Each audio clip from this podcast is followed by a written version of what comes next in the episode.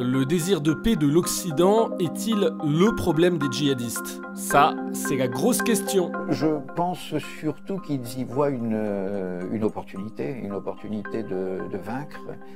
C'est vrai qu'ils sont très conscients, je pense, du fait qu'ils acceptent, eux, la guerre comme une euh, nécessité ou comme une norme de la vie humaine, qu'en outre, il y a une forme de guerre, en l'occurrence le djihad, c'est-à-dire la guerre sainte, qui est euh, consacrée par la religion, alors qu'ils ont claire conscience que l'Occident a de plus en plus de mal à faire la guerre. Et en ce sens, ils y voient un avantage, tout simplement, dans la guerre qu'ils peuvent mener contre l'Occident.